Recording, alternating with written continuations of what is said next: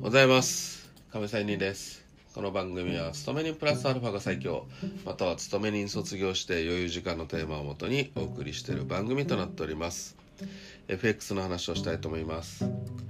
継続は力なりという話をしたいと思いますが私は土日も含めて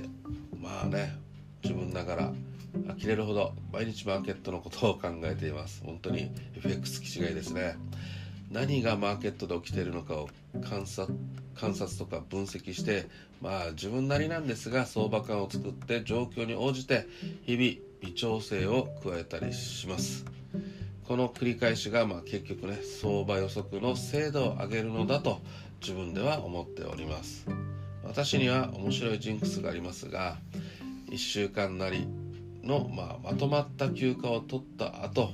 仕事に戻ってきた時全くね、えー、相場が当たらなくなることがよくあります、まあ、これは休み FX 休みを取るとねハンデ押したようなにね毎日外れるということも結構ありますね、まあ、要は予想が相場のね予測以前にね頭がこのチャートに FX にまだ慣れてなくてぼーっとしてまあ他のことを考えてるということもねあることもありますよ。まあ、最近ではそうやって FX から少し離れた時の自分の相場感っていうのは自分自身も信じないところもあるし、まあ、逆にね離れているからこそ最さえ渡る時があるんですよね。面白いところですね。まあこれは自分しか分かりません。ね。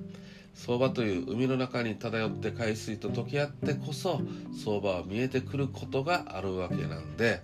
まあ今日言いたいことはね継続は力なりということですよ。